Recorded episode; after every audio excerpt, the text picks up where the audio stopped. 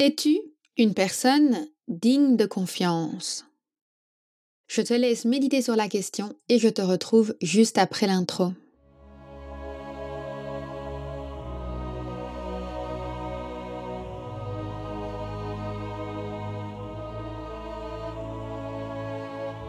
Bienvenue sur le podcast Métasensoriel, un espace qui allie science et spiritualité, conscience et subconscience, visible et invisible, afin de vous emmener à la conquête d'une vie pleine de sens.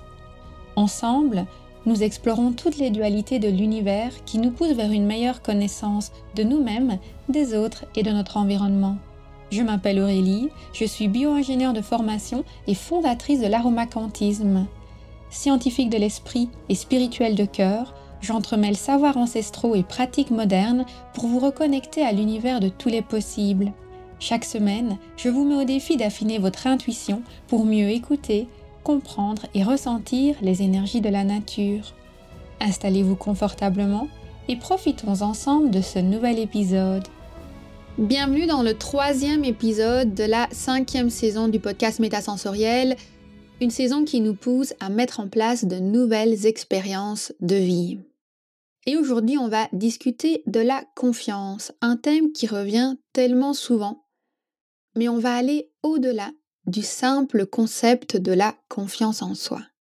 Revenons-en à ma question initiale. Es-tu une personne de confiance? Ou si je la formule autrement, es-tu une personne indigne de confiance?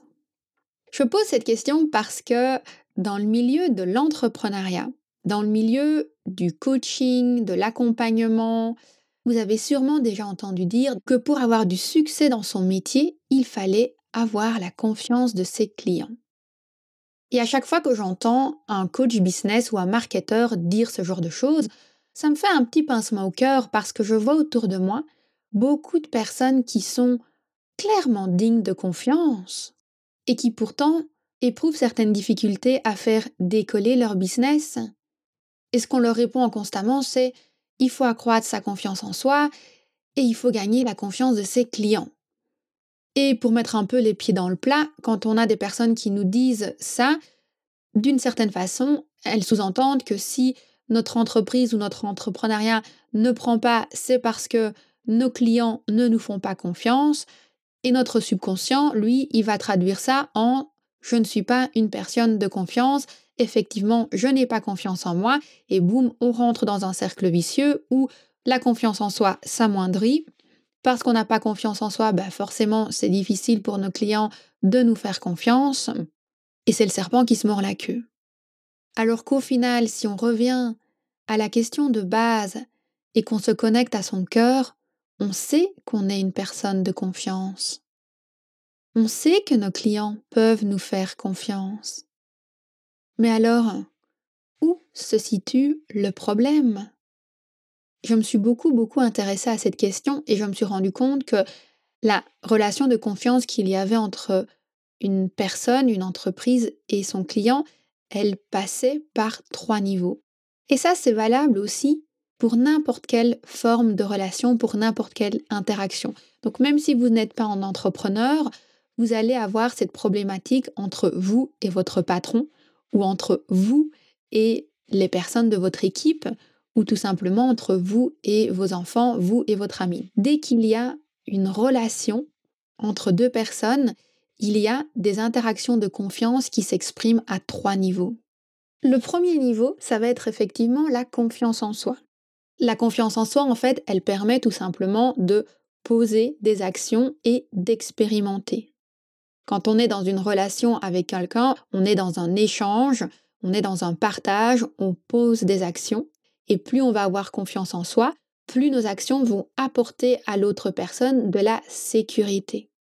Et généralement, toute relation, pour qu'elle soit saine, doit être basée sur on interagit ou on échange dans le respect, dans la sécurité, dans la confiance. La première facette de la confiance, c'est donc la confiance en soi, parce que quand on a confiance en soi, on pose des actions qui dégagent une énergie de sécurité, on sait ce qu'on fait et l'autre personne le ressent. Que quand on n'a pas confiance en soi on pose des actions qui ont une énergie d'une certaine façon un peu incohérente, un peu dispersée, pas très précise, et forcément cela ne mène pas à un sentiment de sécurité pour l'autre personne. Donc pour qu'une relation ait lieu, le premier niveau auquel il faut qu'il y ait de la confiance, c'est de la confiance en l'autre personne. Il faut que la personne qui va interagir avec vous ressente qu'elle peut vous faire confiance parce que vous, vous vous faites confiance, parce que vous dégagez cette énergie de sécurité. Elle va avoir confiance qu'en interagissant avec vous, elle sera dans un cadre qui lui apporte de la sécurité. Maintenant, quand on établit une relation avec quelqu'un, c'est généralement avec l'objectif d'échanger quelque chose.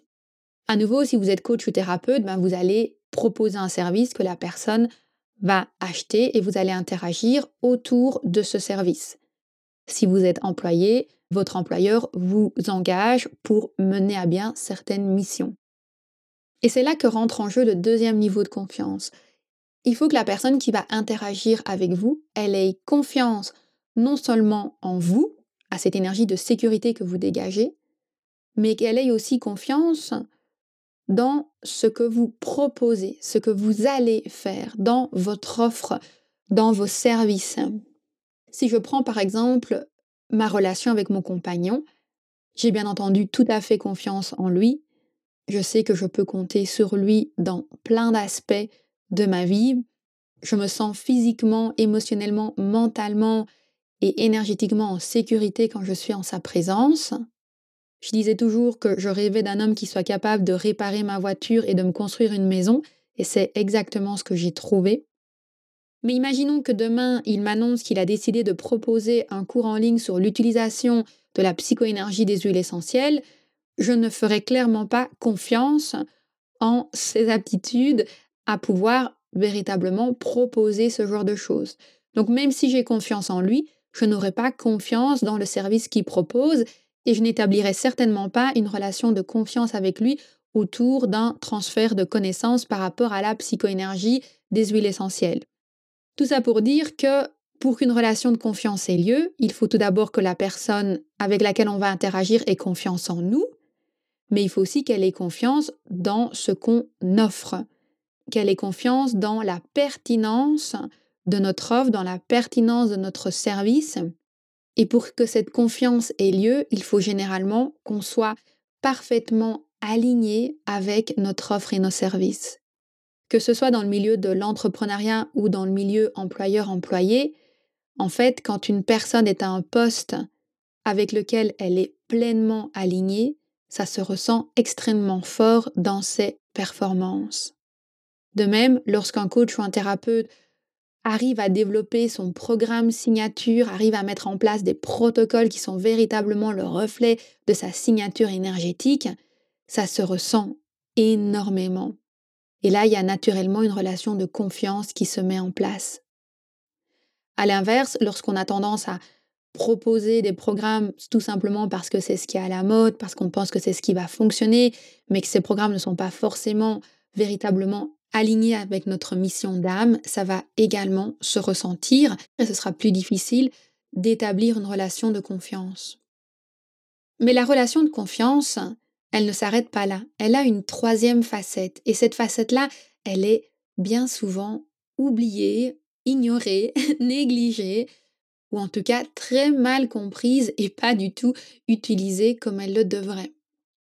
Et ce troisième niveau, c'est tout simplement le fait que la personne doit avoir confiance en elle-même. Elle doit avoir confiance en sa capacité à bénéficier de votre enseignement, à bénéficier de votre service. Donc même si la personne a la confiance en vous, qu'elle a confiance en ce que vous lui proposez, la dernière question qui reste à se poser, c'est est-ce qu'elle a véritablement confiance en elle, en sa capacité à profiter de votre service. Si je reprends l'exemple de mon compagnon, si demain il décide de proposer des cours sur comment conduire une mini-pelle, creuser des tranchées et faire un terrassement, je serais très heureuse de le suivre car c'est quelque chose qui m'attire et au final je me sens capable d'utiliser une mini-pelle même si je ne sais pas trop comment m'y prendre. Au fond de moi, je me sens capable de conduire une mini-pelle, même si je sais que ça va me demander un grand apprentissage. Mais imaginons qu'il me dise plutôt qu'il va proposer un cours sur comment construire un échafaudage pour changer la toiture d'une maison. Je ne pense pas que je suivrai ce cours parce que je ne m'imagine pas être capable de faire ça, ça me semble bien trop complexe. En gros, ce n'est pas à ma portée. Et ce qui se passe en fait, c'est que une personne peut avoir tout à fait confiance en vous, elle peut avoir confiance en ce que vous proposez, mais ce n'est pas pour autant qu'elle va avoir le sentiment que ce que vous proposez est à sa portée, qu'elle va être capable d'en bénéficier pleinement, d'en profiter. Cela est dû à quoi? C'est essentiellement dû au fait que la personne n'a tout simplement pas confiance en elle. Elle n'a pas confiance en sa capacité d'apprentissage et elle n'a pas confiance en sa capacité de transformation d'elle-même. Et ce qui est d'autant plus amusant, c'est que je me suis rendu compte que beaucoup de coachs et de thérapeutes proposaient des accompagnements sur la confiance en soi. Comment avoir plus confiance en soi? Et là, ces personnes ont face à elles un grand défi, car finalement, elles doivent faire en sorte qu'une personne ait suffisamment confiance en elle que pour acheter leur accompagnement et en bénéficier. Alors, comment se met en quelqu'un la graine de la confiance en soi quand une personne n'a pas confiance en elle? Comment faire en sorte qu'une personne ait suffisamment confiance en elle que pour pouvoir établir une relation d'échange avec vous? Et figurez-vous que j'ai trouvé une super solution pour ça. La première question à se poser, bien entendu, c'est pourquoi est-ce qu'une personne n'a pas confiance en elle? C'est généralement parce qu'elle a son mental et son ego qui vient, d'une certaine façon, polluer son esprit et l'empêcher de poser des actions qui lui permettent de cheminer vers son bonheur.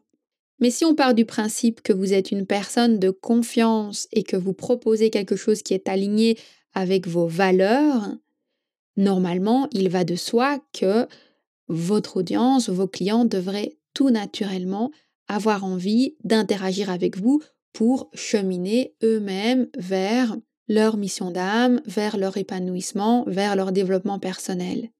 En tout cas, ce serait le cas s'ils arrivaient à bypasser leur mental pour choisir d'interagir avec vous. Alors comment bypasser leur mental? En utilisant une autre voie de communication. Et cette voie de communication, c'est l'intuition.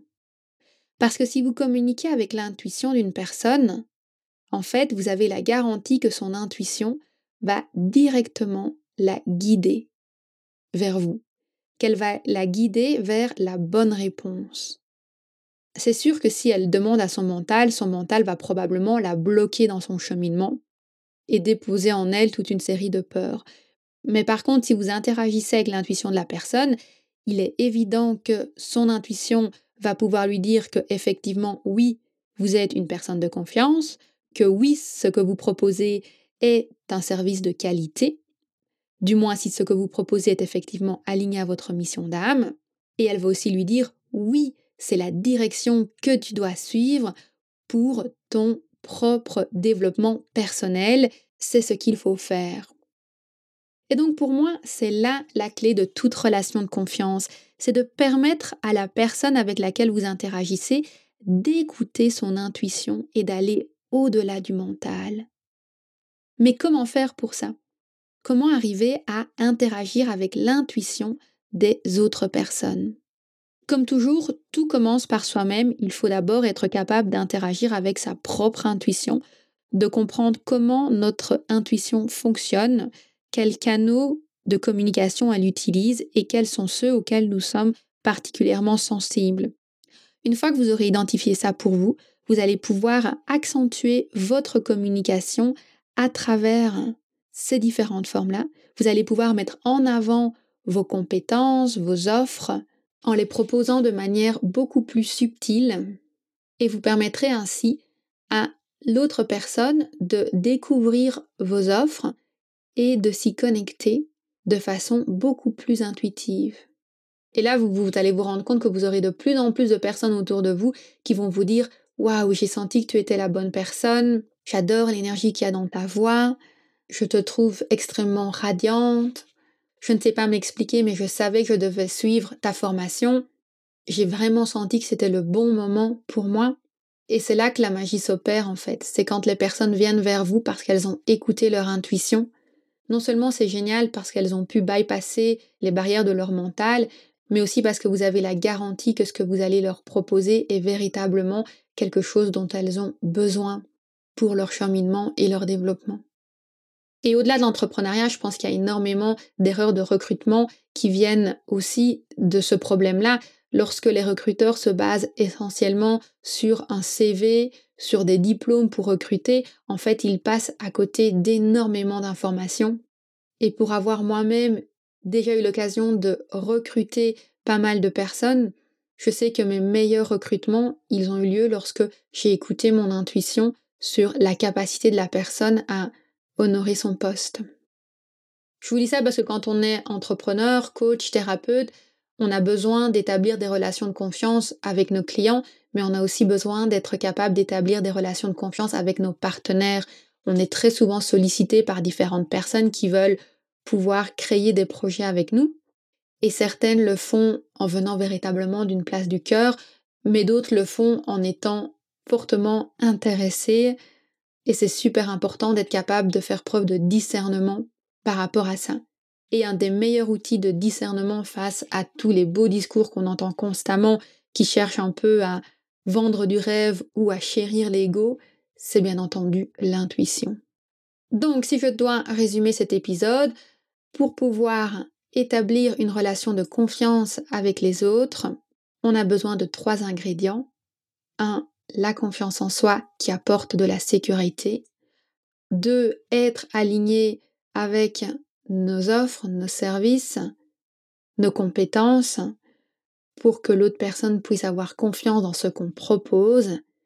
Et trois, il faut que la personne avec laquelle on interagisse ait elle-même confiance en elle, qu'elle ait suffisamment confiance en elle que pour pouvoir accepter la relation qu'on lui propose.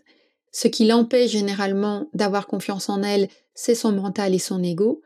Donc pour communiquer avec elle, il est préférable de non pas passer par son mental, mais plutôt de passer par son intuition. Parce que son intuition va forcément la guider vers ce qui est bon et juste pour elle. Si vous avez envie de pouvoir déployer la puissance de votre intuition, je vous invite à découvrir le package Intuition Weekday qui est disponible sur aromacantisme.com slash intuition weekday.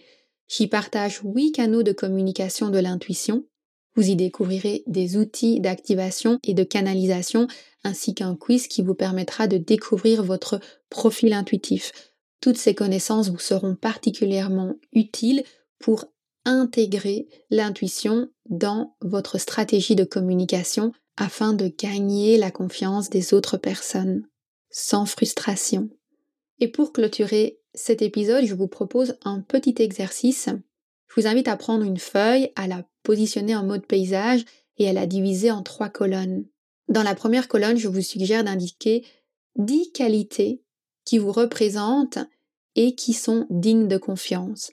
Dans la deuxième colonne, je vous invite à lister une dizaine de raisons qui indiquent que vos services, vos offres, votre métier actuel est effectivement en alignement avec votre âme et que donc on peut faire confiance à ce que vous proposez. Et enfin, dans la dernière colonne, je vous propose de lister une dizaine de manières que vous utilisez pour communiquer avec vos clients ou avec les personnes avec lesquelles vous voulez établir des relations, que ce soit votre patron, vos employés, des collègues, des collaborateurs, une dizaine de stratégies de communication que vous utilisez qui bypassent le mental et l'ego et qui sont principalement axées sur l'intuition. Par expérience, je sais que c'est la colonne la plus difficile à compléter, mais une fois que vous allez y arriver, vous allez voir que vous allez bénéficier d'une abondance de relations de confiance. Et bien entendu, si vous avez besoin d'aide pour remplir cette liste, je vous invite vivement à découvrir le package Intuition 8D qui est disponible sur aromacantisme.com slash intuition 8D. Je vous dis à mercredi prochain pour un autre épisode du podcast Métasensoriel.